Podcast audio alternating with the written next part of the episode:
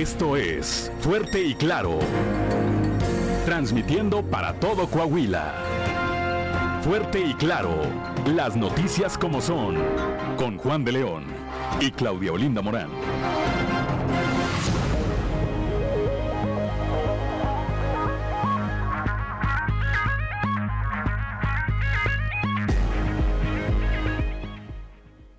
¿Qué tal? ¿Qué tal? Muy buenos días. Muy buenos días. Son las 6 de la mañana. 6 de la mañana con 3 minutos de este martes 7 de junio del 2022.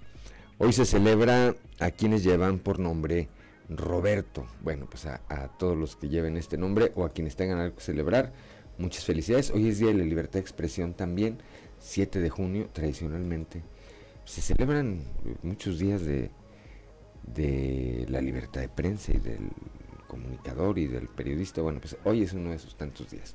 7 de junio, Día de la Libertad de Expresión y ya estamos aquí en Fuerte y Claro, este espacio informativo de grupo de grupo región para todo el territorio del estado de Coahuila. Como todas las mañanas saludo a quienes nos acompañan a través de nuestras diferentes frecuencias en toda en toda la entidad, así como a mi compañera Claudia Olinda Morán. Claudia, muy buenos días. Muy buenos días, Juan. Por supuesto, muchas felicidades por esta eh, día para todos nuestros amigos eh, periodistas y pues bueno saludamos también a quienes nos acompañan a través de nuestras diferentes frecuencias de Grupo Región en todo el territorio del estado por región 91.3 Saltillo en la región sureste por región 91.1 en la región centro carbonífera Desierto y cinco manantiales, por región 103.5 en la región Laguna y de Durango, por región 97.9 en la región norte de Coahuila y sur de Texas, y más al norte aún por región 91.5 en región Acuña, Jiménez y del Río. Un saludo también a quienes nos siguen a través de las redes sociales por la página de Facebook Región Capital Coahuila. 6 de la mañana, 6 de la mañana con 5 minutos, que no se le haga tarde. Ya se encuentra eh, activada también nuestra línea de mensajes, nuestra línea de WhatsApp, el 844-155-6915. Lo repito, 844-155-6915 para recibir sus mensajes, sugerencias, comentarios, denuncias y cualquier comunicación que desee usted tener con nosotros o a través de nosotros, ahí está disponible esa línea de WhatsApp. Es suya, es para su servicio, está a su servicio. Son las 6 de la mañana, 6 de la mañana con 5 minutos. ¿Cómo amanece el día hoy, Claudio Linda Morán? A esta hora la temperatura en Saltillo está en 22 grados, Monclova 27, Piedras Negras 27, Torreón 27, también General Cepeda 22, Arteaga 19 grados. 2 grados, mínima de 23, durante el día mucho sol, muy muy cálido, un cielo totalmente claro y por la noche también un cielo claro, cálido por la noche también y bueno, la posibilidad de lluvia 1%, se espera Monclova, nos vamos hasta Torreón, 39 grados como máxima, 39 como máxima, mínima de 22, durante el día sol por supuesto, vamos a tener un cielo claro, muy muy cálido. Y por la noche de un cielo claro pasaremos a parcialmente nublado, sin embargo también por la noche se va a sentir cálido. La posibilidad de precipitación 1%, eso es para Torreón. Nos vamos hasta Piedras Negras, temperatura cálida, 42 grados como máxima, mínima de 24 durante el día, principalmente soleado, una buena cuota de sol, un cielo totalmente claro, muy cálido, por la noche un cielo claro también, cálido por la noche y bueno, 2% la posibilidad de precipitación para Piedras Negras. Ahí en Ciudad Acuña siguen las temperaturas cálidas, 42 grados como máxima, mínima de 25. Durante el día de un cielo soleado pasaremos a parcialmente nublado, sin embargo, va a continuar muy cálido, ¿ok? Por la noche un cielo claro, también cálido por la noche y bueno, 2% la posibilidad de precipitación. Nos vamos hasta Monterrey, Nuevo León, aquí en la Sultana del Norte, nuestros vecinos también con temperatura muy cálida, máxima de 38 grados, mínima de 22 durante el día, mucho sol, un cielo totalmente claro, eh, muy cálido por supuesto y por la noche un cielo claro. Muy bien, la posibilidad de lluvia 1%. Amigos, continúan las temperaturas cálidas, por favor manténgase bien hidratado y no se exponga a los rayos solares entre las 10 de la mañana y las 4 de la tarde. Muy buenos días.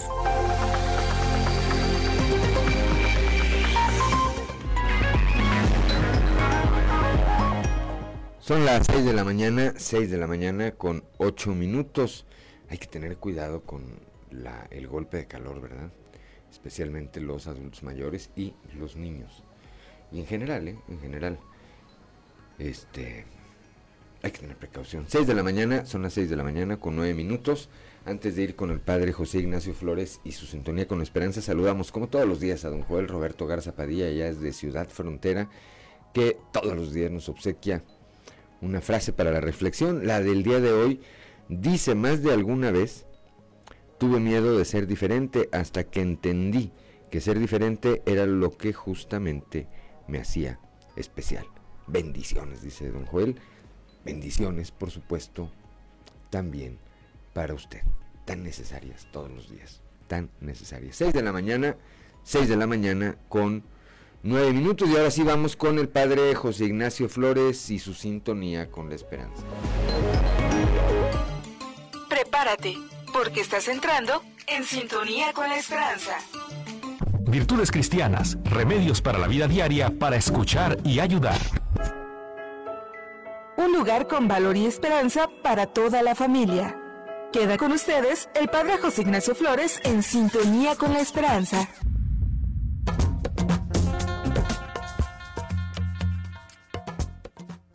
Llamados a la santidad. ¿A qué está llamada nuestras familias? San Pablo podría responder más o menos así. Bendito sea Dios que nos ha elegido antes de la creación del mundo para ser santos e inmaculados en su presencia en el amor. Así dice Efesios capítulo primero versículos del 3 al 4. Una familia nace de la decisión de un hombre y una mujer de iniciar juntos una experiencia de vida en común sostenidos por la gracia de Cristo.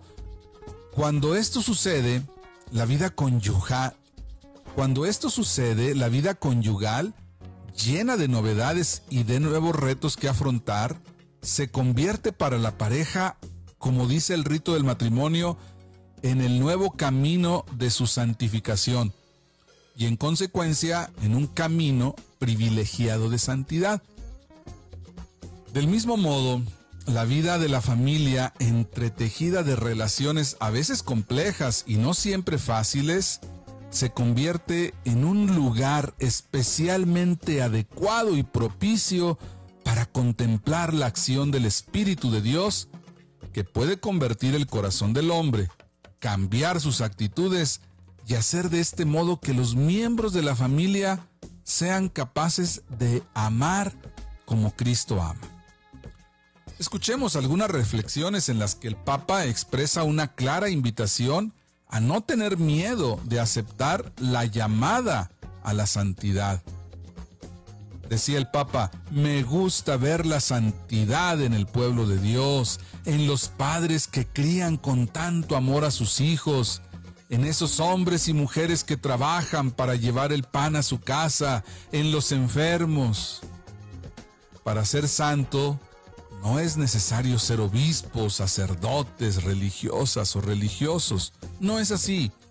Todos estamos llamados a ser santos, viviendo con amor y ofreciendo el propio testimonio en las ocupaciones de cada día, allí donde cada uno se encuentra. ¿Estás casado? Sé santo, amando y ocupándote de tu marido o de tu esposa como Cristo lo hizo con la iglesia. Convertirse en santo en tu familia es la llamada de Dios a ser la mejor versión de ti mismo. ¿Cuáles son los dones particulares que Dios te ha dado?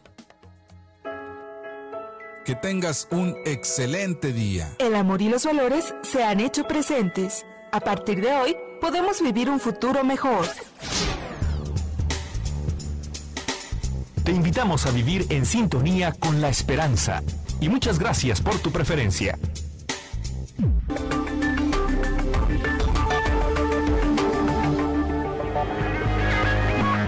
Son las 6 de la mañana, 6 de la mañana con 13 minutos, vamos directamente a la información.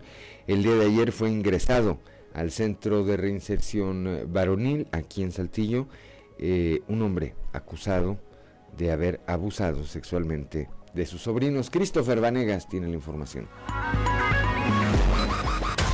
Jesús Celestino N. fue ingresado al centro penitenciario varonil de Saltillo por el delito de abuso sexual en persona menor de 15 años, ya que es señalado de violar a dos de sus sobrinos, una niña de 9 años y un niño de 10, hechos que presuntamente cometió tras abusar de la confianza y hospitalidad que le brindaron los padres de las víctimas.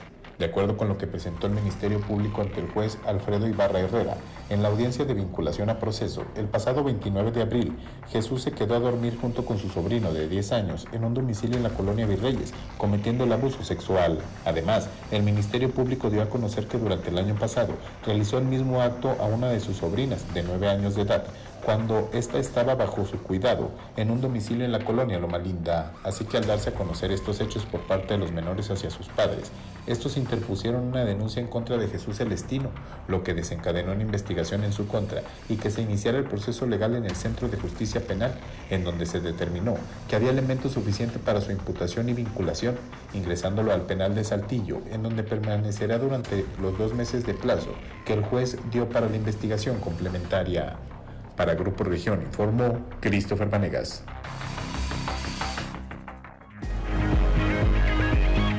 Son las 6 de la mañana, 6 de la mañana con 15 minutos, Claudio Linda Morán. La Fiscalía General del Estado sigue en búsqueda del agresor sexual de una joven de 19 años. Se presume que podría ser su expareja. Christopher Vanegas nos informa.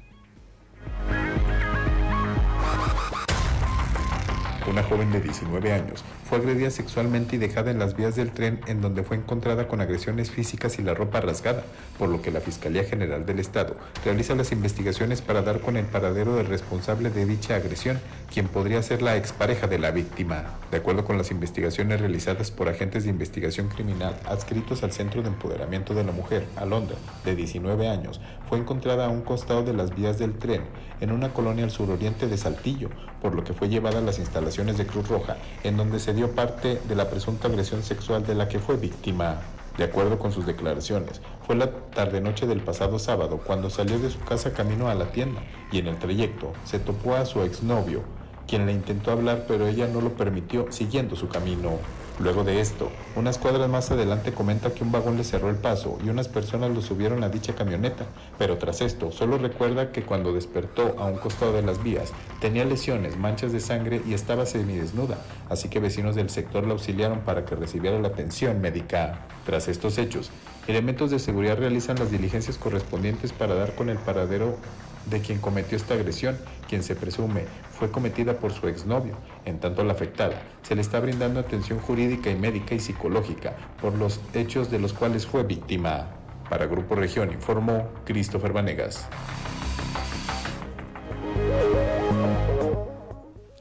Son las 6 de la mañana, 6 de la mañana con 16 minutos, con 17 minutos ya cambió, ya cambió el reloj. Un joven intentó quitarse la vida y terminó hospitalizado. Christopher Vanegas con información. Luego de que intentó quitarse la vida al colgarse al exterior de su domicilio en la colonia Herradura, un hombre fue trasladado al hospital general ya que la cuerda con la que se intentó colgarse reventó, cayendo de varios metros de altura, por lo que fue intervenido médica y psicológicamente para que no vuelva a atentar contra su vida. Fue alrededor de las 10 de la mañana de este martes que paramédicos de la Secretaría de Salud se trasladaron a los condominios de la colonia Herradura para atender el reporte de un intento de suicidio. Al llegar, brindaron la atención a Alejandro N., de 31 años, quien momentos antes había colgado en el exterior de su barandal una cuerda para acabar con su vida, pero esto le fue impedido, ya que la cuerda se reventó y cayó de varios metros de altura, terminando lesionado pero con vida. La pareja de Alejandro fue quien realizó el reporte de lo ocurrido, así que cuando los cuerpos de emergencia y las autoridades llegaron, se entrevistaron con ella para saber cuál fue el motivo que llevó al hombre de 31 años a atentar contra su vida. Ella comentó a las autoridades que ambos estaban pasando por una crisis económica lo que los llevó a tener una pelea y esto fue lo que orilló a Alejandro a atentar contra su vida. Sin embargo, al no presentarse una tragedia, el personal médico llevó a Alejandro al Hospital General para ser internado y atendido por las lesiones que sufrió al momento de la caída. Además, fue canalizado al Centro de Salud Mental para recibir tratamiento psicológico para que no vuelva a atentar contra su vida. Para Grupo Región informó Christopher Vanegas.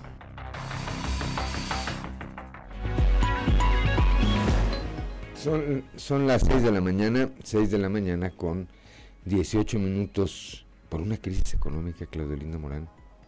¿Cuántas razones debe haber, verdad? Así es. Ah, luego son los detonantes, ¿no? Lo último que se sabe, pero pues seguramente venía arrastrando cosas más complejas. Seguramente. En la carbonífera, Claudio Linda Morán. Así es, una fuerte movilización policiaca se suscitó en la región por el intento de eh, suicidio ocurrido en Agujita. Moisés Santiago nos informa. Durante la tarde de este lunes, tras reportarse un aparente intento de suicidio, se generó una fuerte movilización de autoridades en la colonia Banorte, en la villa de Agujita. Nicolás Puente González, coordinador de paramédicos de la Cruz Roja Mexicana Delegación Sabinas, dijo que se informó sobre la situación donde una persona intentó quitarse la vida. Fue identificada como Perla N de 40 años de edad. Según el reporte de los paramédicos señalaron que se atendió a una persona de sexo femenino, la cual presentaba una herida en una de las muñecas del brazo, dándole la atención prehospitalaria, sin embargo se negó a ser trasladada a algún nosocomio, por lo que arribaron elementos de seguridad pública para determinar las causas que orillaron a la mujer a tomar esta decisión. Desde la región carbonífera para Grupo Región Informa, Moisés Santiago.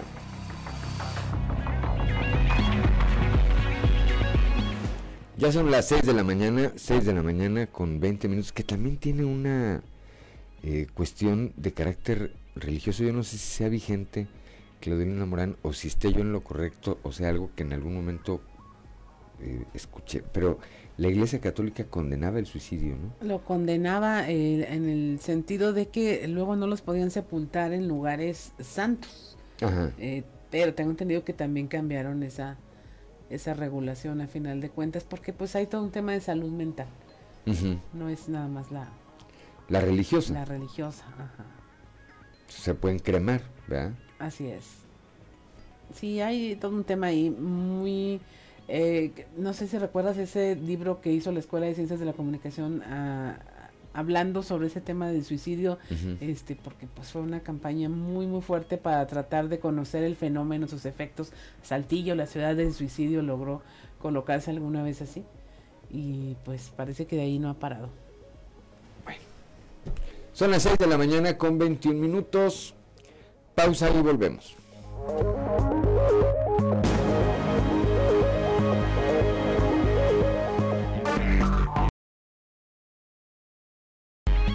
Son las 6 de la mañana, 6 de la mañana con 25 minutos. Antes de ir a la información redondear, estábamos platicando ahorita fuera del aire, eh, Claudelina Moreno, servidor, de este tema del suicidio que aquí en la región sureste, pues, eh, y lo digo de la manera más respetuosa, pues se convirtió en una práctica.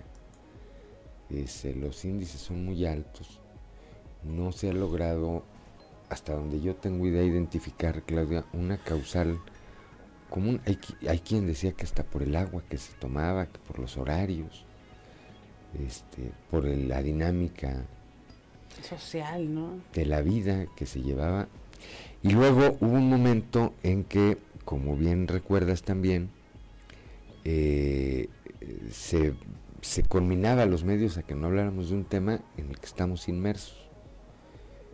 Hacíamos la comparación con la vecina ciudad de Monterrey, Nuevo León, donde pues a lo mejor los índices no son tan diferentes a Saltillo, pero ya no es noticia.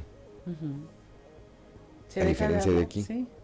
Se deja de hablar de un fenómeno y también justo lo comentábamos, eh, muchas veces se les ha colgado a los medios de información que por culpa de que se manejan en los medios eh, ocurren, pero realmente es al revés. Si no se hablase del suicidio como se habló en su tiempo cuando se hizo todo este estudio, pues a lo mejor las autoridades nunca hubieran prestado atención al fenómeno que estaba ocurriendo. La gente se estaba muriendo, se estaba matando y sin saber por qué. Y definitivamente tiene que ver con una salud emocional que precisamente en este tiempo está tan cuestionada, tan desvalorada por el gobierno federal, les quitan recursos.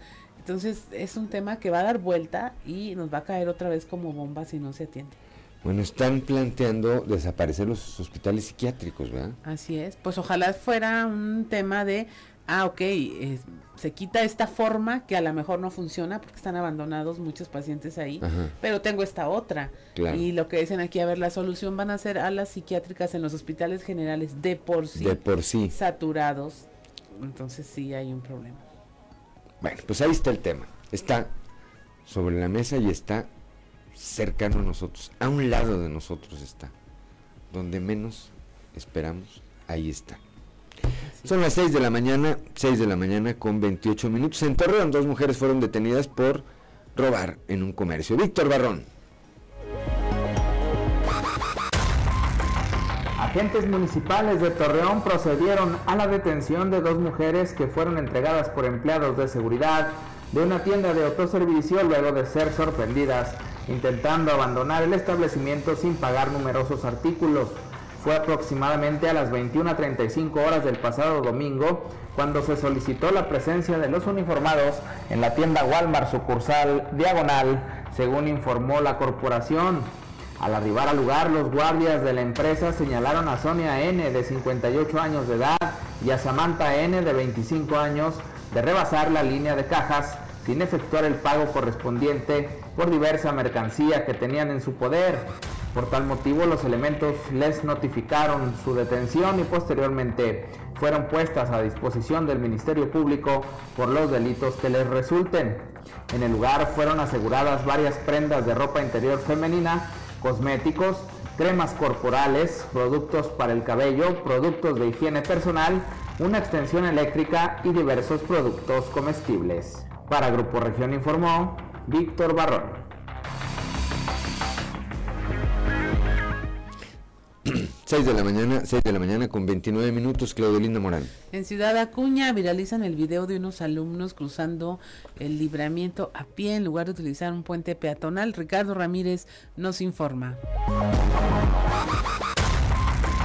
A través de un video difundido en la red social Facebook, una usuaria compartió el momento exacto en el que docentes de la Escuela Venustiano Carranza detienen el tráfico para que un grupo de estudiantes crucen el libramiento Emilio Mendoza Cisneros hacia la macroplaza de esta frontera. Sin embargo, lo hacen justo debajo de un puente peatonal. La usuaria de Facebook, identificada como Alma Jiménez, muestra cómo los alumnos cruzan el libramiento mientras los docentes paran el tráfico. Ella lanza algunas preguntas claramente confundida por la acción de los maestros al cruzar a los niños en el libramiento en vez de utilizar el puente peatonal que se encuentra a unos metros. ¿Para qué está el puente? ¿Es para cruzar los perros? ¿Acaso sería para cruzar becerros o qué? Son algunas de las preguntas que lanza el usuario de Facebook al cuestionar la acción de los docentes de la Escuela Venustiano Carranza o Escuela de Cartón, como es conocida en Ciudad Acuña, poniendo claramente en riesgo a los estudiantes. La publicación en redes sociales rápidamente se viralizó en el municipio, algunos criticando duramente el actuar de los docentes e incluso el video empezó a ser compartido como un mal ejemplo de la cultura vial e irresponsabilidad de los profesores. La escuela Venustiano Carranza, que se encuentra justo enfrente del estacionamiento de la Macroplaza, ubicado en Ciudad Acuña, cuenta con este puente peatonal, el cual funciona perfectamente, sin tener ningún problema. Y es de ahí que muchos usuarios que conocen este sector criticaron duramente el actuar de los profesores. Informó para Fuerte y Claro Ricardo Ramírez. Son las 6 de la mañana, 6 de la mañana con 31 minutos. Aquí en la capital del estado un conductor se pasó un alto, causó un accidente y terminó volcado. Christopher Vanegas. La mañana de este lunes se presentó un accidente sobre el Boulevard Nazario Ortiz luego de que el conductor de una camioneta se pasó la luz roja del semáforo y le quitó el derecho de paso a un camión de transporte de personal, terminando volcado después del percance. Fue alrededor de las 9 de la mañana que se presentó el accidente en el cruce del Boulevard Nazario Ortiz y José María Lafragua, luego de que el conductor de una camioneta Dodge Ram se pasó la luz roja del semáforo al intentar incorporarse a la calle de La Fragua. Sin embargo, esto provocó que le quitara el derecho del paso a un camión de transporte de personal, provocándose el primer impacto, que causó que el camión terminara en un costado de la arteria y que la camioneta quedara volcada. Inmediatamente se solicitó la presencia los agentes de tránsito municipal llegaron al lugar para acordonar el área y evitar un percance mayor. Además, llegaron elementos del Servicio de Atención Médica Inmediata, quienes valoraron a los tripulantes de la camioneta y del transporte de personal que resultaron ilesos, al igual que el conductor responsable, por lo que quedó detenido y puesto a disposición del Ministerio Público, quien dará a conocer el monto de lo que se pagará por ocasionar dicho accidente. Para Grupo Región informó Christopher Vanegas. Son las 6 de la mañana, 6 de la mañana con 52 con 52 minutos. Bueno, vamos a la portada. 32, perdón, tienes razón. Me adelanté nada más 20 minutos. Que ya no me dan los ojos, ya me dan los ojos. 6 de la mañana con 33 minutos.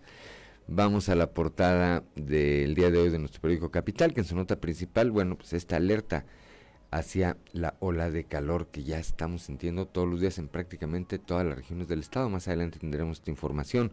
El día de ayer, el eh, secretario de Inclusión y Desarrollo Social, Manolo Jiménez Salinas, fue eh, entrevistado en el marco de un evento celebrado aquí en la capital del estado con respecto a los resultados electorales del eh, pasado domingo en seis estados de la República. Ahí, ahí, el exalcalde de Saltillo dijo que el ciudadanizar una candidatura, el ir con los ciudadanos, garantizaba el triunfo en 2023. ¿Para quién?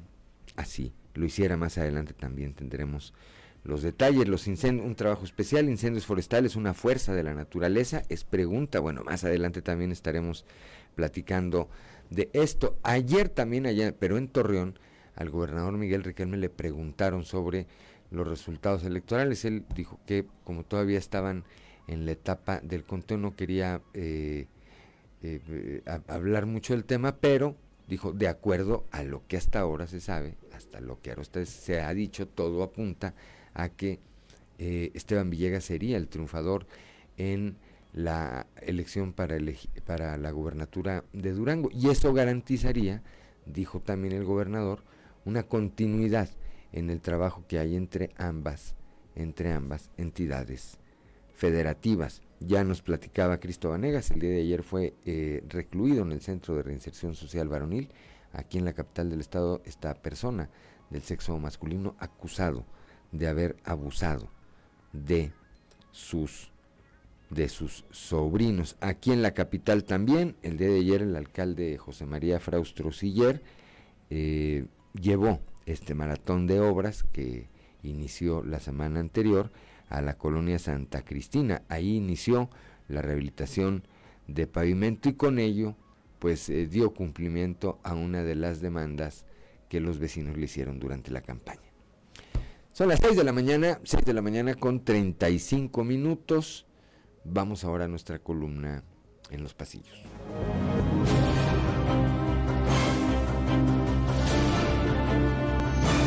Y en el cartón de hoy, ni la vuelta, que nos presenta al presidente Andrés Manuel López Obrador levantando los brazos, enseñándonos las palmas de las manos, mirando hacia arriba, diciéndonos, ¿para qué ir a la cumbre si no voy a tener con quién hablar de autoritarismo? Puntual y como acostumbra, con datos y cifras del Secretariado Ejecutivo del Sistema Nacional de Seguridad Pública, respondió el gobernador Miguel Riquelme a la publicación de un reportaje en el que se señala Coahuila como una entidad insegura y cuyo estado preocupa al gobierno de Estados Unidos. Ah, caray. Eso sí me interesa, ¿eh? No sé de qué Coahuila hablan, dijo el mandatario estatal al refutar con elementos lo señalado en la publicación mencionada y enumeró cada uno de los indicadores que hoy por hoy mantienen a Coahuila como uno de los estados más seguros del país. ¿Este es tu ídolo? El mío sí. En congruencia con lo dicho por el gobernador Riquelme, quien ayer mismo se apersonó en Piedras Negras fue el secretario de gobierno, Fernando de las Fuentes, quien estuvo en reunión de trabajo en la que participaron mandos de la Secretaría de la Defensa Nacional, el fiscal Gerardo Márquez Guevara, la alcaldesa Norma Treviño, Sonia Villarreal Pérez, secretaria de Seguridad, así como autoridades de la Fiscalía General de la República y del CNI. Tenemos un trabajo que hacer. Una ruta muy clara la que delineó ayer el secretario de Inclusión y Desarrollo Social Manolo Jiménez respecto al escenario electoral del próximo año en el estado. Y es que, palabras más, palabras menos, dejó ver que una candidatura que tenga el apoyo ciudadano será la que triunfe en la elección del 2023. Qué buen sermón, ¿verdad? En el lado de enfrente se siguen haciendo equipos y ayer, por lo pronto, quien salió a respaldar al delegado Reyes Flores en su búsqueda de ser candidato fue el exalcalde de Acuña, Roberto de los Santos. ¿Quién sabe qué tanto le pueda servir ahora mismo a Flores Hurtado el apoyo del desacreditado de los Santos? Pero por lo pronto ya lo tiene. ¿No te da vergüenza? Entonces, no lo aguanto.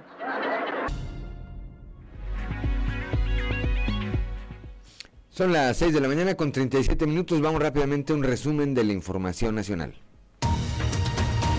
Aumentan casos de COVID, regresan los informes diarios. La Secretaría de Salud Federal reportó un incremento de contagios en Aguascalientes, Baja California, Campeche, la Ciudad de México, Hidalgo, Jalisco, Nuevo León, Sinaloa y Yucatán. Sin embargo, esta tendencia no ha tenido impacto en hospitalizaciones ni en defunciones. Cierra convocatoria a médicos. No se completaron las vacantes, con el 64% de las vacantes vacías en las seis especialidades en las que más hacen falta en los doctores. Cerró esta convocatoria que lanzó el gobierno federal el pasado 24 de mayo para reclutar a médicos especialistas. De ellos hay una importante carencia en varios estados del país. Las especialidades con más falta de México y de médicos y que no se completaron son las de medicina interna, urgencias, médico quirúrgicas, ginecología y obstetricia, pediatría, anestesiología y cirugía general en total concentraban 66% de las plazas y pues finalmente casi 7 de cada 10 no recibieron la postulación de ningún interesado. Se vuelca una lancha en Guaymas, Sonora. Mueren siete personas de una misma familia. Había cinco adultos y dos menores de edad entre ellos. Esto a causa de que, bueno, eh, había un fuerte oleaje y había una sobrecarga de la unidad que provocaron esta volcadura.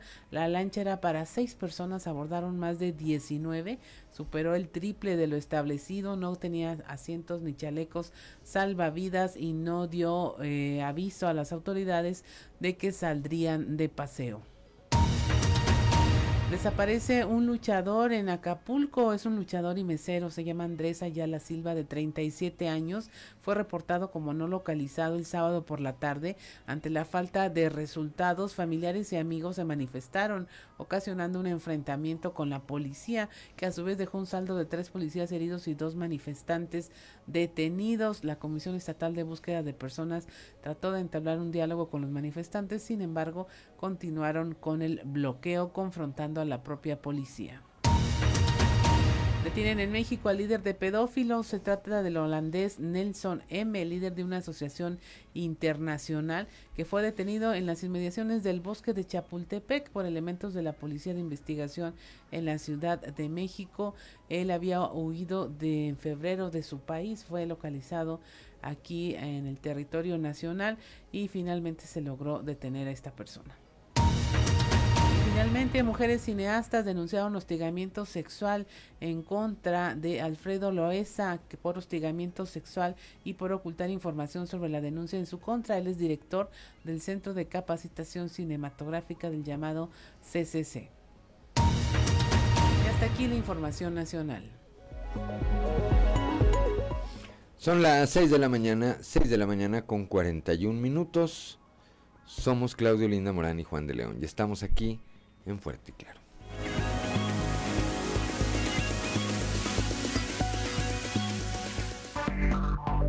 Enseguida regresamos con Fuerte y Claro. 6 de la mañana con 46 minutos. Si usted nos sigue a través de la radio, escuchó a Celso Piña con Macondo y acompañado por supuesto de la Orquesta de Baja California. Se siente, ¿no? Y se escucha cuando hay una orquesta detrás es muy muy característico su sonido. Pero mire, es momento de irnos a nuestro recorrido informativo por las regiones en voz de nuestros reporteros en cada una de ellas. Eh, ya emiten alerta por ola de calor. El sector salud pide proteger a niños y adultos mayores. Esto desde la región carbonífera. Nuestro compañero Moisés Santiago nos informa.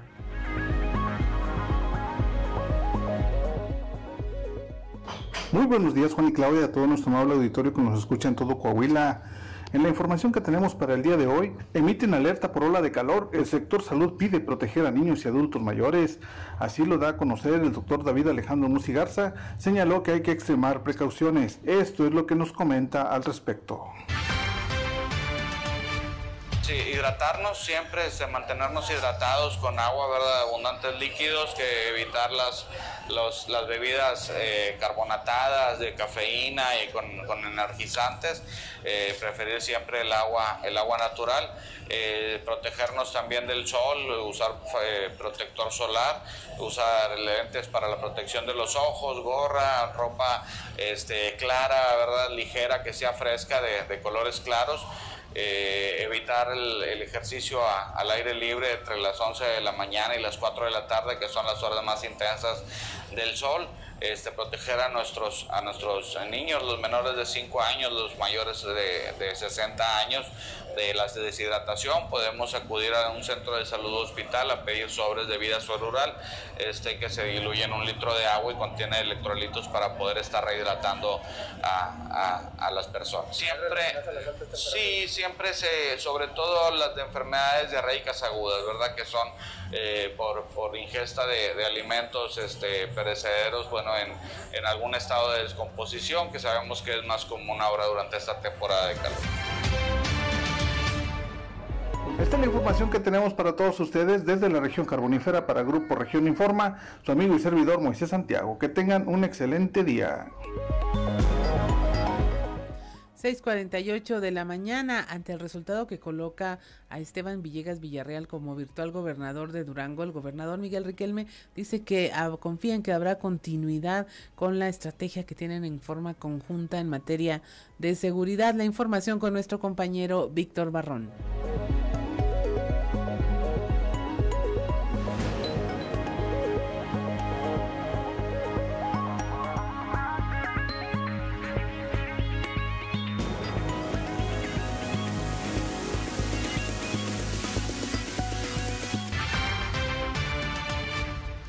En respeto, eh, primero, a que las autoridades electorales terminen su trabajo en el vecino estado de, Durango, pero destacando el virtual ganador de la, contienda, que los primeros números así lo, dicen. Quiero felicitar a, a Esteban Villegas, buen amigo, y sobre todo eh, creo que eh, va a continuar la coordinación, que es lo que nos importa a las y los coahuilenses en materia de seguridad, en la conservación del mando especial, en desarrollo económico, en materia de salud, que hoy en día pues tenemos que estar muy pero muy de la mano en ese esfuerzo que todavía se sigue destacando a la fecha. Y, y bueno, pues eh, celebro que haya sido un proceso tranquilo, este, en calma, dentro de lo que cabe después del calor electoral, y que siendo vecinos, pues eh, de alguna forma, eh, estados, siendo estados vecinos, pues de alguna forma nos da gusto que, que se haya generado una jornada ejemplar en esa, en esa materia.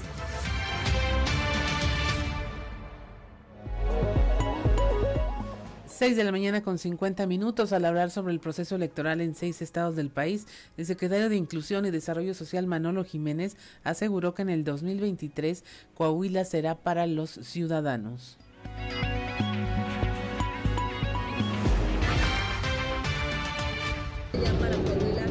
para el próximo año y que bueno pues Pues eh, ya vimos el resultado de estados similares al nuestro como Durango o como Aguascalientes donde el trabajo en equipo dio buenos resultados y yo siempre he dicho que la ciudadanización de cualquier proyecto garantiza eh, los triunfos. Aquí lo hemos demostrado en Saltillo y lo hemos ido demostrando en Coahuila, así que como les digo, yo no tengo la menor duda que los ciudadanos vamos a ganar Coahuila en el Con esto se abre la 2023. llegada de Miguel Riquelme. Aquí en la región sureste, la iniciativa privada lamenta el hecho de que no se hayan podido reactivar los vuelos comerciales en la región. Nuestro compañero Raúl Rocha nos tiene la información. ¿Qué tal compañeros? Buen día. Información para el día de hoy. La iniciativa privada de Saltillo. Lamento el hecho de que después de dos años no se han podido reactivar los vuelos comerciales de la región, dijo Alfredo López, presidente de la Comisión de Desarrollo Democrático de Coparmex, Coahuila Sureste. Agregó que una de las causas por las que se complica el que se reactiven los vuelos comerciales desde el aeropuerto Ramos Arizpe es tener muy cerca el aeropuerto de Monterrey. ¿Ya letra muerta en ese sentido o cómo ve? Eh, aquí en la región sureste. Sí, ya que habían prometido para Semana Santa y no se Pues la verdad sí es una lástima, la verdad. El problema que nosotros tenemos, y es una, hay que aceptarlo, es que pues está Monterrey aquí muy, muy cerca, ¿no? Entonces, eh, eso de alguna forma nos resta el, tener disponibilidad para vuelos. Eh, y ahorita yo creo que se está reconfigurando todo el espacio aéreo de México. Pues ya ven ustedes lo que ha pasado en la Ciudad de México, que es es lamentable lo que está sucediendo. Entonces eso yo creo que va de alguna forma a despegar otros aeropuertos como Cancún, Guadalajara, este, el mismo Monterrey, que ya van a ser más internacionales. Y eso de alguna forma a lo mejor puede saturar la carga de Monterrey y desplazar algunas vías, eh, rutas domésticas aquí en Saltillo. Y había que explorar y, aprovechar esa oportunidad que se está presentando. Muy bien. Esta es la información para hoy. Buen día. 6.53 de la mañana en la región centro aprobaron ya el incremento a la tarifa de transporte urbano. Esto en Monclova, Guadalupe Pérez nos tiene la información. Muy buenos días, saludos desde la región centro. Tras una sesión de cabildo, las autoridades municipales dieron su aprobación para un incremento a las tarifas del transporte municipal. De esto nos habla el alcalde Mario Dávila. Sí, de 8 a 10 y de 10 a 13. Más o menos el, el aumento considerado está entre un 25 y un 30%.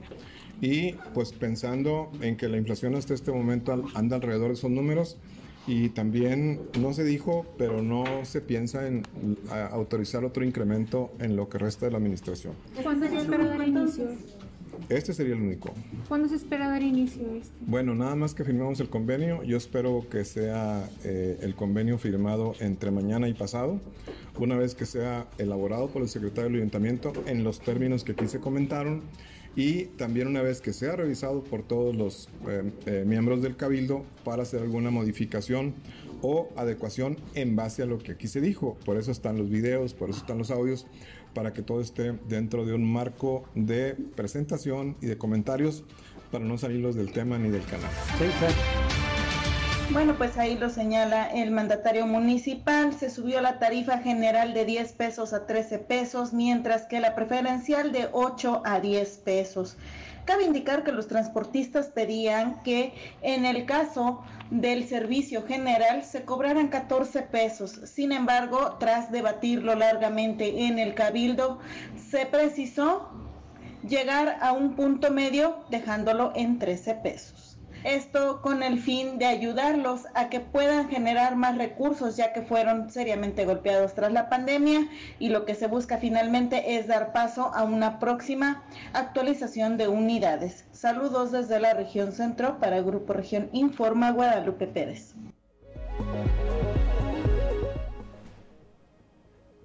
Seis de la mañana, son las 6 de la mañana con 55 minutos. Estaba viendo un minuto antes ayer, pues no sé a qué hora sería, eh, Jorge Williamson, Bosque, de allá de Monclova, nuestro amigo, subió una comunicación en sus redes sociales. Dice, le agradezco al señor gobernador Miguel Riquelme por darme la oportunidad de ser subsecretario de Economía de la región centro de Coahuila del 1 de junio del 2019 al 31 de mayo de 2022. Cuente con mi amistad ahora y siempre. Bueno, hay quienes dicen, no me consta, pero que así renunció Jorge Williamson a esta responsabilidad que le confirió el gobernador del estado por Facebook. Ahí se las dejo. 6 de la mañana con 56 minutos.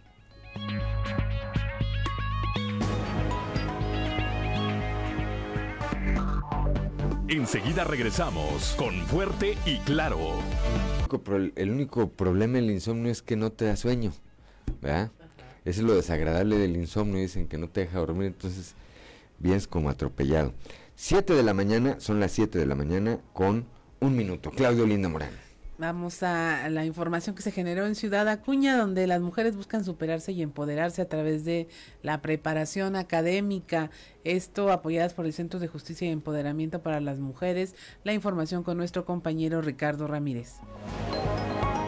De los servicios brindados por el Centro de Justicia y Empoderamiento para las Mujeres en Ciudad Acuña, se han reforzado las actividades encaminadas a apoyar a las mujeres en su instrucción educativa en los niveles de preparatoria y universidad, lo que ha generado una gran respuesta entre las mujeres acuñenses. Blanca Estela Guajardo, titular del Centro de Justicia y Empoderamiento de Ciudad Acuña, comentó que gracias a los convenios que se han firmado con instituciones educativas de nivel preparatoria y universidades de la ciudad, se ha logrado apoyar a más de 600 mujeres a continuar con estudios y formación profesional. Actualmente el programa de preparatoria abierta ha tenido una excelente aceptación, ya que a la fecha, a la semana se atienden cerca de seis grupos, mientras que el programa de licenciatura gratuita a través de las universidades de Acuña se encuentra completamente saturado.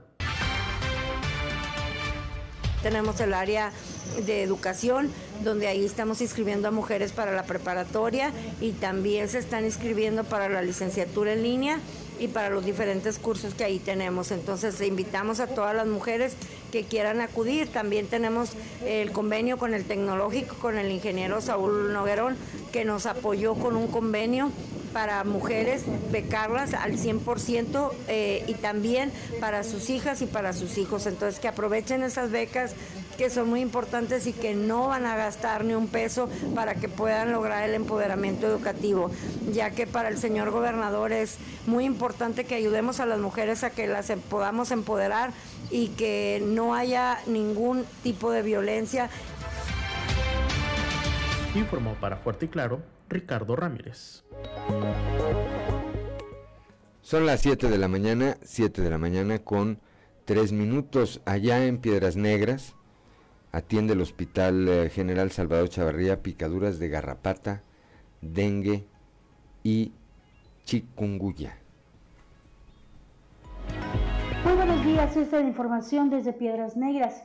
Jenny Guadalupe Torres Muñoz, encargada del Departamento de Epidemiología del Hospital General Salvador Chavarría, afirmó que se están atendiendo casos de picadura de garrapata, pero también de casos sospechosos de dengue y chikungunya. Ya están acudiendo varios pacientitos con cierta sintomatología que nos ha dado un diagnóstico probable de dengue y de riqueciosis.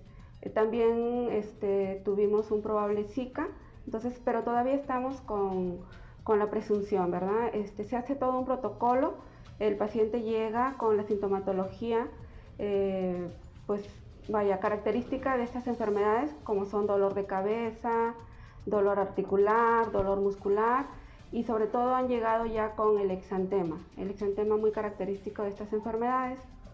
Y bueno, continuamos, los atendemos, le damos este, su seguimiento, se les piden estudios de laboratorio correspondientes y se hace la notificación a la jurisdicción sanitaria. Eh, le enviamos eh, las muestras correspondientes y pues ahorita estamos en espera de, la validación por el laboratorio estatal. Eh, a ver qué nos dicen, ¿verdad? Para Fuerte y Claro, desde Piedras Negras, Norma Ramírez. Son las 7 de la mañana, 7 de la mañana con 5 minutos. Antes de ir a la siguiente nota, eh, ¿podemos ir a las efemérides? Que no están las volamos. Vamos a las efemérides del día con Ricardo Guzmán. ¿Quiere conocer qué ocurrió un día como hoy? Estas son las efemérides con Ricardo Guzmán. Un día como hoy, pero de 1850, nació la escritora y periodista mexicana Dolores Jiménez y Muro, ferviente defensora de la Revolución Mexicana. Colaboró en varias revistas de la época como La Potosina, la cual dirigió. También, el 7 de junio pero de 1909, nació la doctora estadounidense Virginia Apgar, quien desarrolló el sistema que lleva su apellido y que sirve para evaluar el estado de salud de humanos recién nacidos. Y un día como hoy, pero de 1922, en Nuevo Laredo, Tamaulipas, víctima de una traición, fue asesinado el general Lucio Blanco Fuentes, destacado revolucionario, quien fuera secretario de Gobernación en 1914.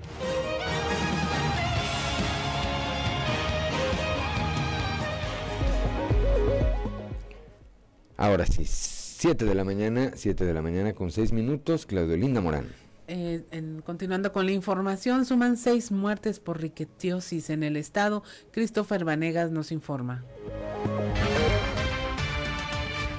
En lo que va del año en Coahuila se han registrado ocho casos de riquetiosis y seis decesos, de los cuales cuatro han ocurrido en la capital del estado, por lo que se ha emitido una serie de recomendaciones a la población para evitar más casos y defunciones de este tipo. La riquecia es una bacteria que se transmite al humano por picaduras de garrapata, que ocasiona enfermedades a menudo relacionadas con fiebre y sarpullido y que en casos extremos provoca la muerte. De acuerdo con la Secretaría de Salud, en lo que va del año se han presentado ocho casos confirmados, uno en San Pedro, uno más en General Cepeda y seis en Saltillo. De los decesos, que han sido seis en lo que va del año, uno se ha presentado en San Pedro de un menor de un año, otro en General Cepeda de un menor de 15 años y cuatro en Saltillo un menor de 7 años y tres adultos, uno de 18, otro de 22 y una mujer de 29 años. De acuerdo con los registros de los casos que se han presentado en la capital del estado, han sido al sur y al surponiente de la ciudad, situación que se presume por la falta de higiene y por las condiciones de calor extremo que se han presentado durante las últimas fechas. En este sentido, Luis Alfonso Carrillo, director de Salud Pública Municipal, declaró que se han realizado fumigaciones en estos sectores, en colonias populares en donde hay jaurías de perros y mayor población que tiene contacto con ellos. Además, dio a conocer que se trabaja en coordinación con la Secretaría de Salud Pública del Estado para realizar campañas de fumigación y de conocimiento de la riqueciosis y cómo prevenirla. Aunado a esto, se realiza una campaña para dar a conocer los síntomas, que son fiebre, dolor de cabeza, malestar generalizado y lesiones en la piel, pero se ha hecho énfasis en que solo con un análisis sanguíneo se puede saber si se está infectado. Así que con base en lo anterior, se hace un llamado a la ciudadanía para que se desparasite y se vacune a las mascotas, se mantengan las medidas de higiene básicas y en caso de presentar alguno de los síntomas se acude inmediatamente a una instancia médica para el análisis y en su caso recibir tratamiento. Para Grupo Región informó Christopher Vanegas.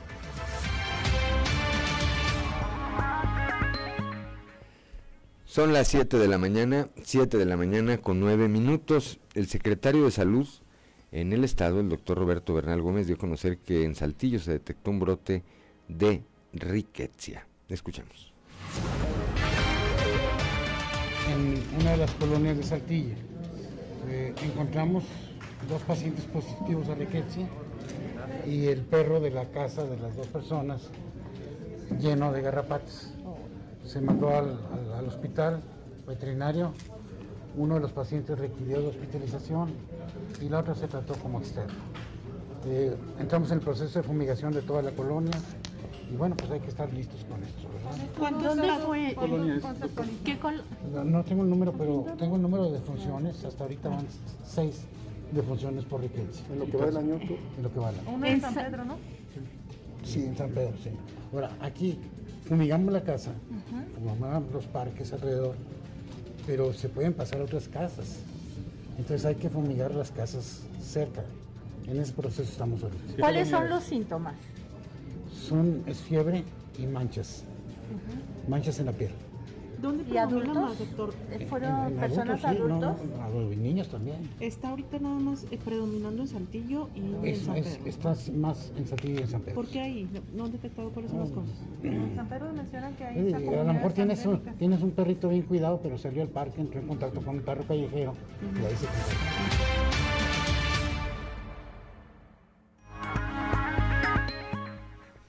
Son las 7 de la mañana, 7 de la mañana con 10 minutos, Claudio Linda Morán. Y precisamente de este tema de la riquetiosis vamos a conversar esta mañana con el doctor Raúl Rodríguez, Rodríguez. Él es coordinador de vigilancia epidemiológica de enfermedades transmisibles de la Secretaría de Salud. Y eh, para que usted esté atento y pueda escuchar sobre este tema importantísimo en donde los datos que usted dé pues le pueden ayudar a los médicos a detectar rápidamente si se trata o no de este de esta enfermedad. Muy buenos días, doctor Raúl Rodríguez, le saludamos con mucho gusto. Buenos días, muchas gracias por la invitación. Em, y pues antes que nada los felicito por dar este espacio a, a esta situación tan importante, eh, Claudia. Cuéntenos, doctora, ¿qué hay que estar atentos? Sabemos que las enfermedades, eh, pues, eh, tienen como vector a las garrapatas que se ah, encuentran en las mascotas comunes caseras, también en, en cierto tipo de ganado, si estamos en las comunidades rurales, pero hay que, ¿a qué hay que estar atentos en esta en estos casos que pudieran ser causados por la picadura de una garrapata? Sí, mira, como dices, eh, la rickettsiosis eh, como tal es, es una enfermedad bacteriana. Esta está transmitida por la garrapata, también muy común la garrapata café del perro, este, típicamente eh, transmitida al humano. También se le llama fiebre manchada a la enfermedad, esto debido a un sarpullido característico en la etapa avanzada de la enfermedad. Este, hay que estar bien atentos a los signos y síntomas de alarma este, por los que las personas deban de acudir a la consulta médica, que es, pueden ser fiebre, dolor de cabeza, náusea o vómito, malestar general, dolor abdominal, dolores musculares, apullido eh, y lesiones en la piel como la mordedura de la garrapata. Eh, el diagnóstico es médico, es, es, clínico completamente y este se puede confirmar por un resultado de pruebas de laboratorio en, muestras de sangre. Eh, sin embargo, pues a la sospecha del médico se inicia el tratamiento y la, la buena oportunidad o el inicio temprano del tratamiento en los primeros días desde el inicio de los síntomas va a prevenir complicaciones y muertes por riqueciosis. Ahora, estamos hablando de una enfermedad que inicia con síntomas que pueden ser característicos de muchas otras enfermedades. Aquí la característica, eh, pero que aparecen cuando ya está avanzada la enfermedad, es el tema de la piel, las manchas en la piel, esta, la picadura, hacerse evidente. Sí, mira, eh, también inclusive las manchas son el diagnóstico diferencial con otras enfermedades. Por eso la importancia de acudir a consulta médica inmediatamente, no, eh, no recomendar la automedicación, esa está contraindicada. El médico es quien debe de generar el diagnóstico. Ahora, la Secretaría de Salud ya en años anteriores había hecho campañas muy fuertes para que eh, los médicos, desde el médico de al lado del consultorio hasta los médicos en los hospitales estuviesen eh, involucrados con esta enfermedad. La detección de casos que se están teniendo es porque se detectan más fácilmente o porque hay más casos. Bien, eh, estamos mejorando la vigilancia epidemiológica como tal. La promoción de la salud también involucra al personal eh, médico y de enfermería, entonces estamos vigilando mucho más. Actualmente ya tenemos más de 55 casos estudiados en el estado eh, y también, bueno, con esta promoción acuden las personas a la misma consulta. Actualmente la emergencia que estamos declarando es debido a las, al número alto de funciones, aunque suenen como pocos, pero esto no debe de, ocurrir. Entonces, eh, es esta la promoción que hacemos debido al, aumento de las defunciones recientes. ¿A qué se debe el aumento, doctor? ¿Es más letal? ¿Estamos más vulnerables o qué es lo que pasa? No, eh, la letalidad por rickettsiosis debe de, permanecer por debajo del 10% de todos los contagiados. Este, este porcentaje es el que generalmente llega a complicarse y a veces lamentablemente fallecer. Sin embargo, las personas acuden tarde a la consulta médica y esto pues ya es en una etapa avanzada de la enfermedad donde en muchas ocasiones, eh, incluso en el manejo hospitalario, es muy difícil eh, salvar la vida de los pacientes. Son las 7, de la mañana con 15 minutos. Estamos platicando esta mañana con el doctor Raúl Rodríguez, epidemiólogo, acerca de este tema de la riquetiosis. Doctor, le saluda Juan de León. Díganos una cosa. Eh, evidentemente, eh, una picadura de garrapata puede llevar a la muerte. ¿Y hay alguna población que sea más vulnerable o que tenga más posibilidades de morir? ¿Los jóvenes, los adultos mayores, eh, los niños, no sé?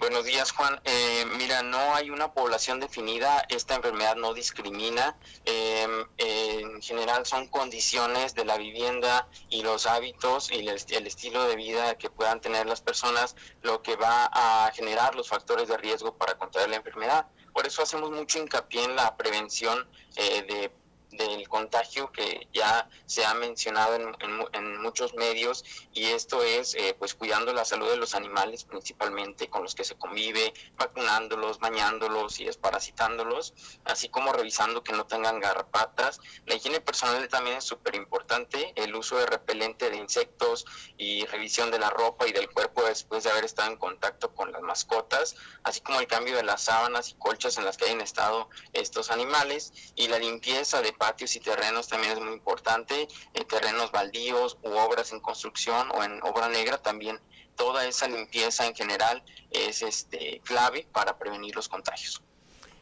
Porque de repente, de repente parecería que no se le da la importancia, la importancia que tienen cuando vemos en alguna mascota o en alguna construcción o en alguna parte, pues un eh, brote de estos animalitos. ¿Puede uno recurrir a la Secretaría de Salud para pedir apoyo para eliminarlos o algo, doctor? Es correcto, mira, en, a la hora de que una persona acude a un centro de salud eh, y esta es diagnosticada como un caso probable de rickettsiosis, eh, se hace eh, la investigación epidemiológica y esto está en conexión continua, constante con el programa de control vectorial. Ellos son informados de que hay una persona que es un caso sospechoso de la enfermedad y que estuvo expuesto a la garrapata y esto acciona inmediatamente todas las medidas del control vectorial en el hogar y en la manzana o en las cuadras aledañas. Es decir, doctor, que vamos a ver esas brigadas, esas eh, brigadas de fumigación, de limpieza eh, y también de atención a las mascotas, como las vimos pues hace algunos años, eh, tratando de contener estos brotes. Sí, de actualmente hay una brigada intensiva, eh, fueron indicaciones del secretario de salud en la región sureste y laguna de nuestro estado, entonces van a ver eh, generalmente a eh, pues todo el personal de la Secretaría de Salud y también el equipo de los municipios, todos los servicios primarios que nos apoyan mucho para el control de este vector. Doctor, se da mucho que algunas personas aún tienen animales de campo, corrales en sus casas eh, y finalmente los vecinos, aunque no tuviesen mascotas o contacto, pues podrían estar expuestos a una a un vector de este tipo. Sí, aunque no tengan mascotas, eh, bueno, los animales de em, los hogares aledaños también son importantes, por eso em, el que yo presente síntomas y bueno, aunque yo diga no tengo un perrito, eh, pero tal vez mi vecino sí tiene uno, eso es importante porque a veces el, el eh, pues tal vez mi hijo convive con el perro del vecino, entonces hay que informar toda, todo esto al médico para que tome en cuenta pues este dato a la hora de conformar el diagnóstico. Doctor, ¿qué es lo que finalmente lleva a que un paciente pueda morir si fue picado por una garrapata? ¿Es una infección? ¿Es una fiebre? ¿Es una... ¿Qué, qué es lo que ocurre en el cuerpo? Ok, en la llegada tarde a, pues a una consulta médica y generalmente referido al hospital por la gravedad del paciente, pues eh, es una eh, sepsis que consiste en que la bacteria ya está distribuida en todo el cuerpo a través de la sangre y eh, pues terminan por eh, caer en una falla multiorgánica. ¿Cuánto tiempo pasa de la picadura no, no atendida a que pueda ocurrir esto? Eso es clave. Desde el inicio de los síntomas tenemos cuatro a cinco días máximo para poder atender el caso este, y evitar la defunción. Pues muchas gracias, doctor. Ya nos dejó más preocupados que antes, pero lo No, pero con mucha más claridad, con mucha más claridad, ¿verdad? Por supuesto. Claro que sí. Le agradecemos mucho que haya conversado con nosotros esta mañana y pues es un tema al que estaremos atentos porque pues tiene que ver con nuestra salud. Muchas gracias, doctor, que tenga un excelente día. De nada, buenos días. Siete de la mañana, siete de la mañana con 20 minutos. Bueno, pues ahí está el llamado de atención porque yo insisto, pues luego parecemos ignorar, parecemos ignorar o no prestarle la atención suficiente cuando vemos a alguna mascota que trae algún animalito de estos y no hacemos lo que tenemos que hacer de manera inmediata, ¿verdad? Y eso puede costar la vida. Son las 7 de la mañana con 21 minutos. Estamos en Fuerte y Claro.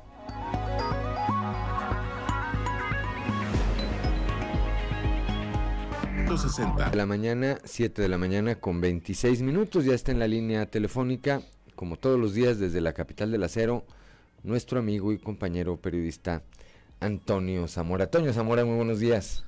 Buenos días, Juan. Buenos días a, las personas que nos sintonizan a esta hora. Fíjate que hoy voy a tocar un, tema diferente, nada de política. ¿Por qué? Porque en este mes se cumplen 65 años del Festival Cinematográfico de Berlín, donde un mexicano ganó la, el oso de plata. En esta estamos hablando de Pedro Infante, por su actuación en Tizoc. Este fue, platican los que ahí estuvieron, fue un momento de hondo dramatismo, cuando la, la noticia cayó como bomba en los presentes. Ismael Rodríguez, director mexicano de cine, recordaba aquel momento. Decía, todos los ahí presentes tenían a sus preferidos, algunos ni siquiera conocían a Pedro Infante pero cuando vieron la película pudieron percatarse de que era un gran actor. Así que cuando el anunciador dijo el nombre del ganador en la categoría para mejor actor, algunos aplaudieron, otros hablaban y los más discutían sobre el veredicto. Sin embargo, como nadie subía a recoger el premio, Juan, Antonio Matuk, que era el productor de, la película, subió al escenario, se puso detrás del micrófono y empezó a decir con palabras tristes, mientras se escuchaban algunos murmullos, que perdonaran eh, que Pedro Infante no, no, estuviera presente esa noche eh, para recoger su premio, que ni siquiera se imaginara que ganaría porque hace unos días murió, con el accidente que él le dio. Al hacer la traducción de sus palabras, inmediatamente todo el público ahí reunido actores, jueces, directores, productores, públicos, todos se pusieron de pie. Guardaron un minuto de silencio y poco después, al mismo tiempo, empezaron a aplaudirle a Pedro en señal de admiración póstuma. al saber de la muerte de Pedro Infante, la mayoría de las delegaciones participantes solicitaron una copia para exhibirla en su país, siendo los de mayor interés Italia, Francia, Alemania y España.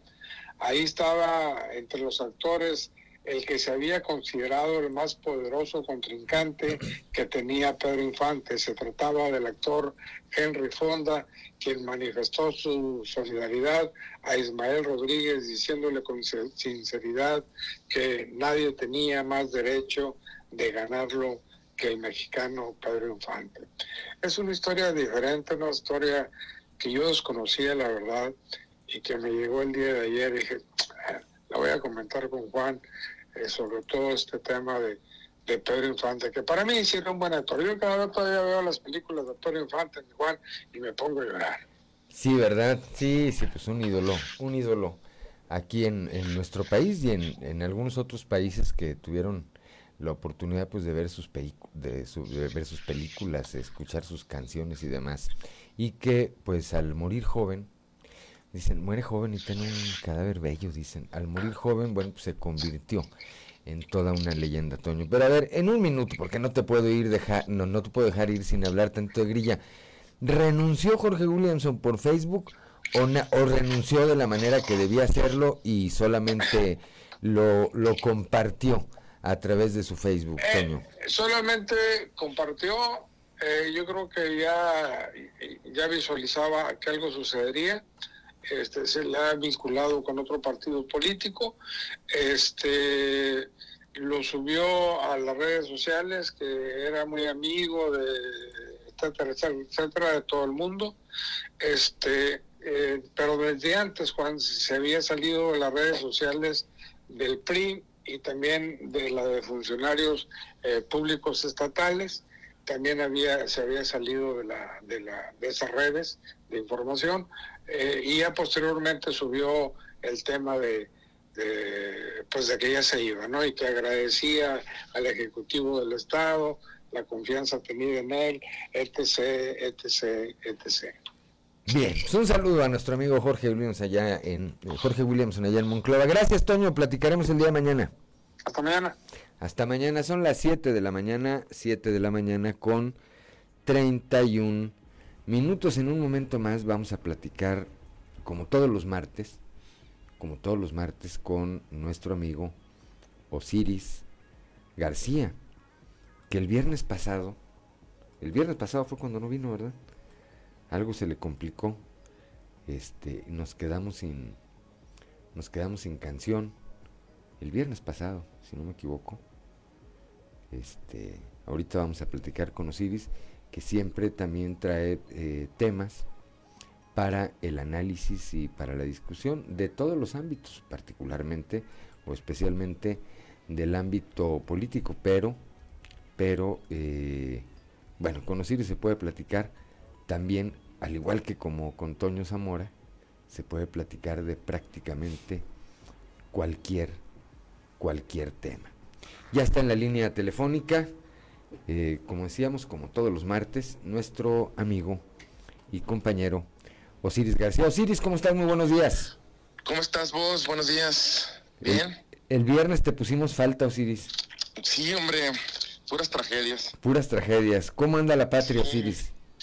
Bien, vos, pues eh, viendo eh, los resultados electorales de la, esta última parada la última prueba electoral antes de la elección de Coahuila.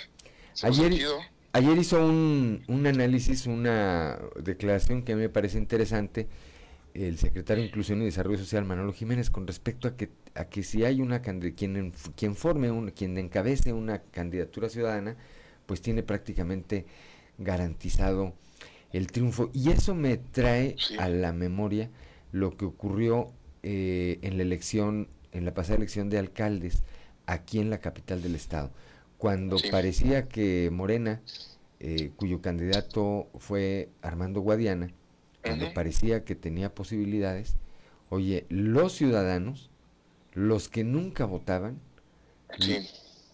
vámonos, dos a uno casi casi, le dieron la vuelta ahí al resultado y eh, pues eh, de esa manera dieron el triunfo a José María Fraustro y le impidieron ganar Armando Guadiana. Guadiana, sí. Y eso que se puso a mezclar música en los antros y todo, hizo de todo. Este, el señor Guadiana. Mira, la verdad, pues creo que este triunfo sí siembra algunas cosas o pone algunas cosas muy en claro. Eh, bueno, este triunfo, sobre todo el de Durango, eh, de que es a los que a, las, a los que estaba refiriendo el secretario de Inclusión, que es Manuel Jiménez, específicamente Aguascalientes y Durango pero eh, bajando directamente de Durango primero, pues porque es un estado que está que colinda con el nuestro y muchas de las de las eh, políticas eh, pues atañen directamente cuando se, se aplican de un lado o de otro. Y, y, creo que acá pues ya tendríamos que poner en el papel lo que es la popularidad del presidente y, y lo avasallador que ha sido en algunos momentos políticos. Siempre los presidentes, pues conforme va pasando su sexenio, se van desinflando en popularidad. A pesar de que el, presidente actual de la República, Andrés Manuel, tiene este, una permeabilidad bastante grande, pues como todos los globos políticos empiezan a desinflar al final del sexenio. Y creo que en este momento ya eh, pasó la peor embestida de lo que, de, de lo que es la, la popularidad de Andrés Manuel. Creo que eh, los triunfos de Durango y Aguascalientes también marcan eso, que Tamaulipas estuvo competido también, eh, que al final de cuentas también se lo lleva Morena.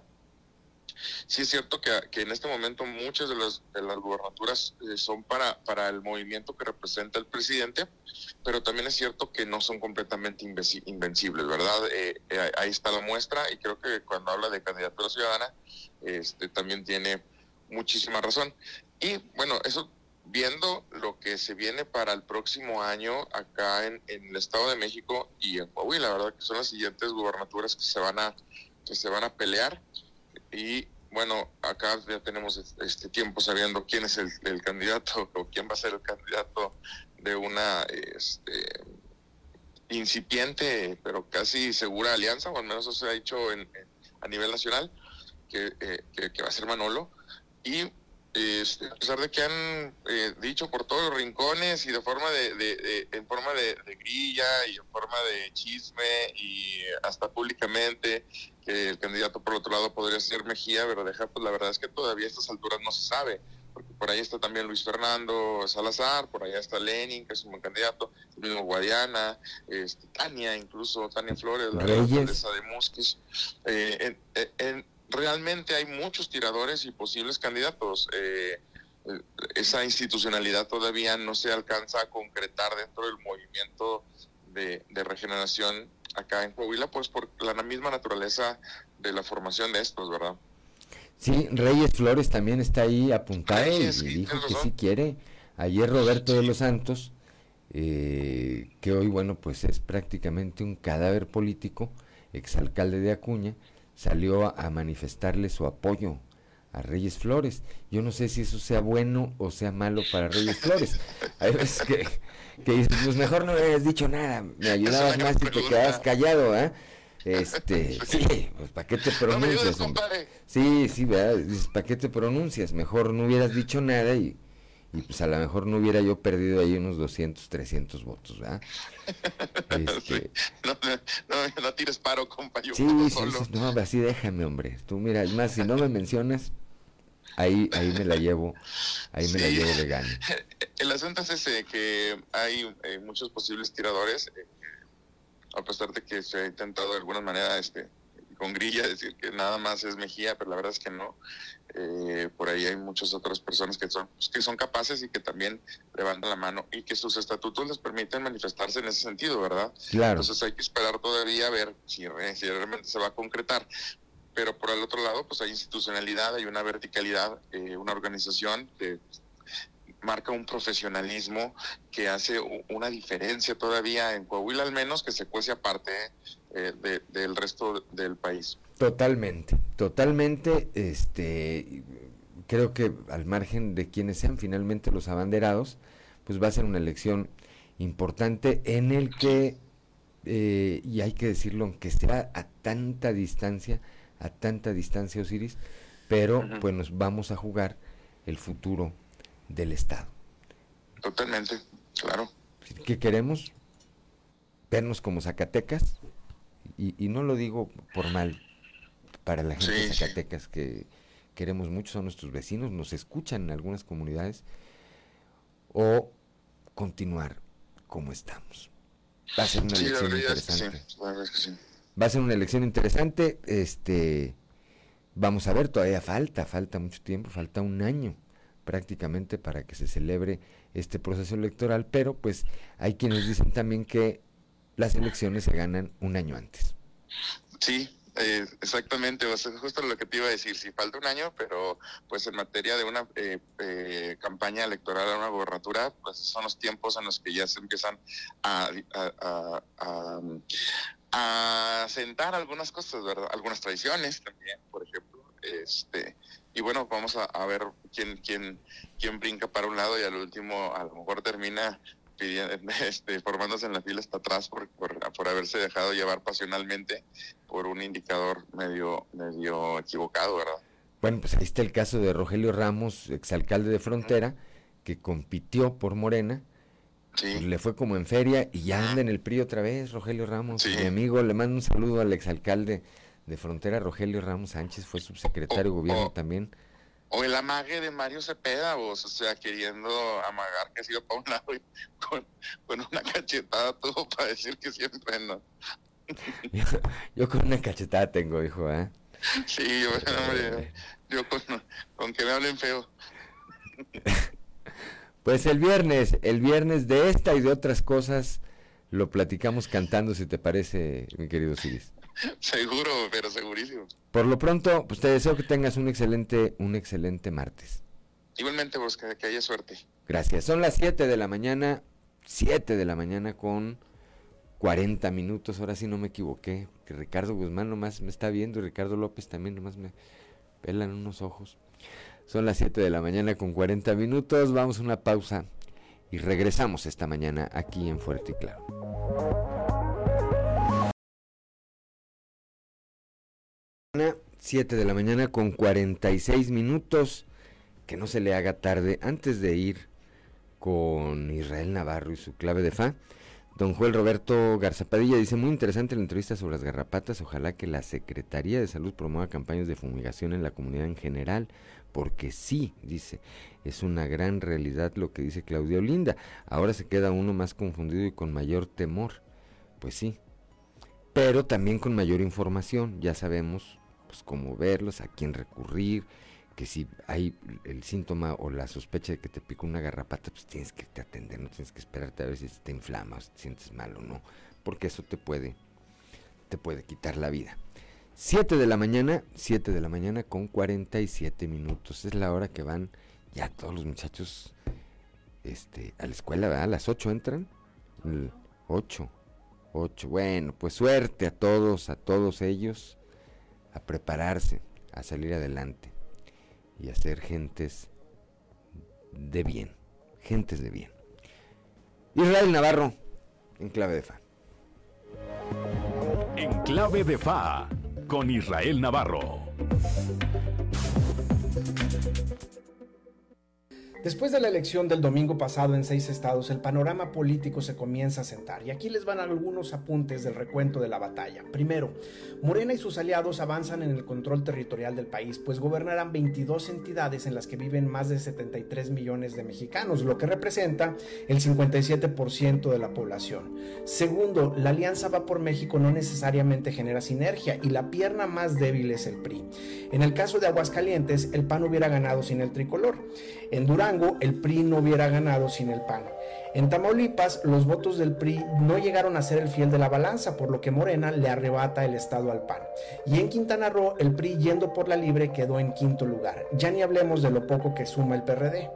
Tercero, a pesar de haber ganado cuatro estados, Morena sigue teniendo problemas para operar territorialmente una elección. En el caso de Durango, la candidata tuvo que ir a rescatar de la policía a su escuadrón mapachuno.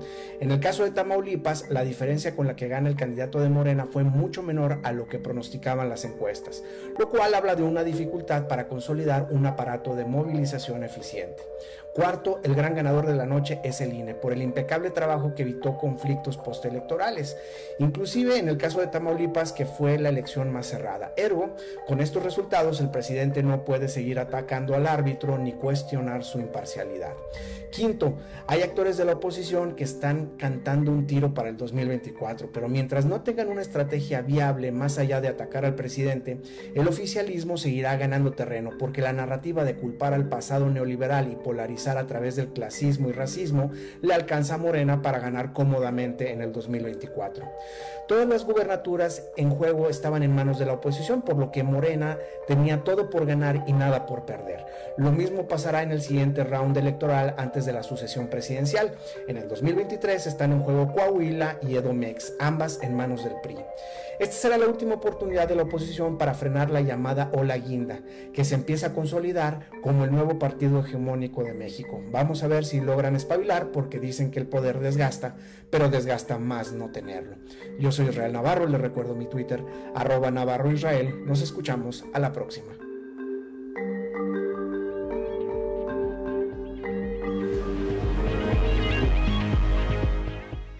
Son las 7 de la mañana con 50 minutos. Gracias, Israel Navarro, como siempre. Claudio Linda Morán. El gobernador Miguel Riquelme inauguró el pozo compresora acompañado por el alcalde de Torreón, Román Cepeda González. Ahí se echó a andar la estrategia de ocho nuevos pozos más para Torreón, siendo este el primero del 2022. En su mensaje, el gobernador se dijo gustoso de estar en esa área, pues recordó su paso como alcalde de Torreón cuando también puso en marcha acciones que beneficiaron al poniente de la perla de la laguna. Hoy dijo Román Cepeda vuelve a reafirmar su compromiso con él necesito trabajar de la mano y entender que al frente de los principales problemas está la autoridad municipal. En este sentido vemos cada una de nuestras acciones, no ponemos pretextos, coordinamos recursos y esfuerzos, dijo. Dijo que también es muy importante cubrir este sector que demandaba el servicio desde hace algunos meses, por lo que el ayuntamiento observó las posibilidades del CIMAS y serán siete pozos más durante este año. Son las 7 de la mañana con 51 minutos con la rehabilitación de 7.383 metros cuadrados de pavimento en la colonia Santa Cristina. El día de ayer el alcalde de Saltillo, José María Fraustro llevó el primer maratón de obras Saltillo nos une al oriente de la ciudad, acompañado por el secretario de Inclusión y Desarrollo Social en el estado, Manuel Jiménez Salinas, el alcalde dio el inicio de la rehabilitación de pavimento en la calle Gertrudis, que es la principal vía de acceso para vecinos de seis colonias más como Jardines del Bosque, Emiliano Zapata, El Toreo, San José Oriente, San Ángel y Puerta del Rey. Ahí se aplica una inversión de 1.5 millones de pesos y se beneficia a cerca de 4 mil habitantes, así como a eh, cerca de 60 y tantos negocios y cuatro escuelas ubicadas en esa zona. 7 de la mañana con 52 minutos. Vamos con Noé Santoyo. ¿Les parece? Al mundo de los deportes. Resumen Estadio con Noé Santoyo.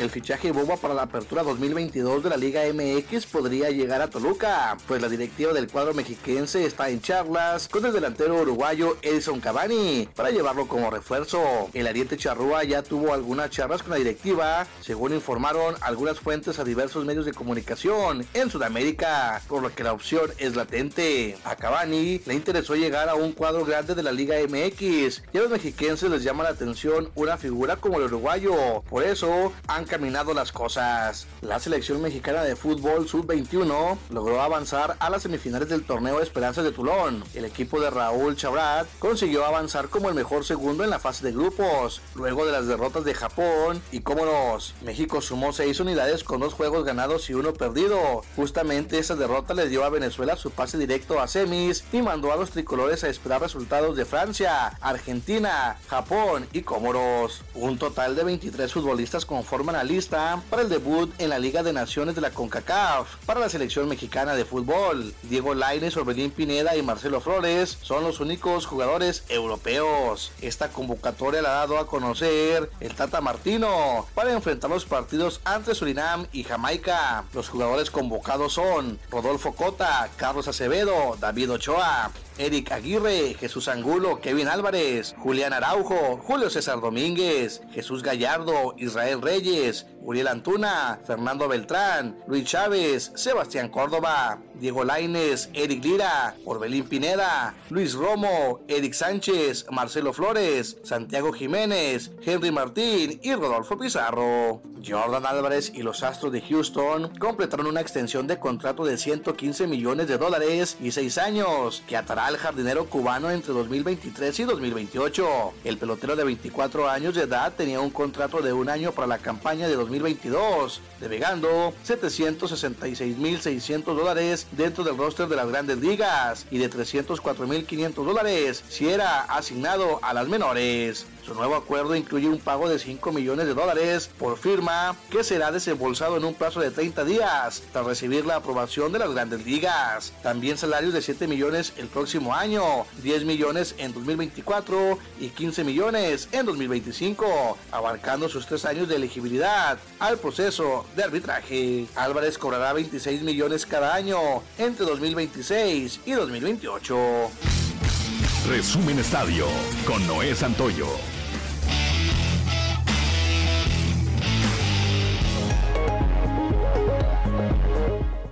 Son las 7 de la mañana, 7 de la mañana con 55 minutos. Gracias a Noé Santoyo con eh, el mundo de los deportes siempre.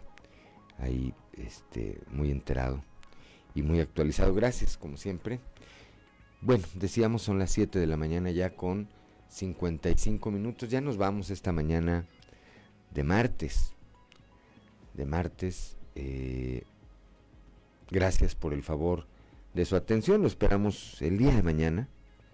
Si Dios nos presta vida. El día de mañana a partir de las 6 y hasta las 8 de la mañana aquí en Fuerte y Claro. Un espacio informativo de Grupo Región bajo la dirección general de David Aguillón Rosales. Tenga usted un gran día.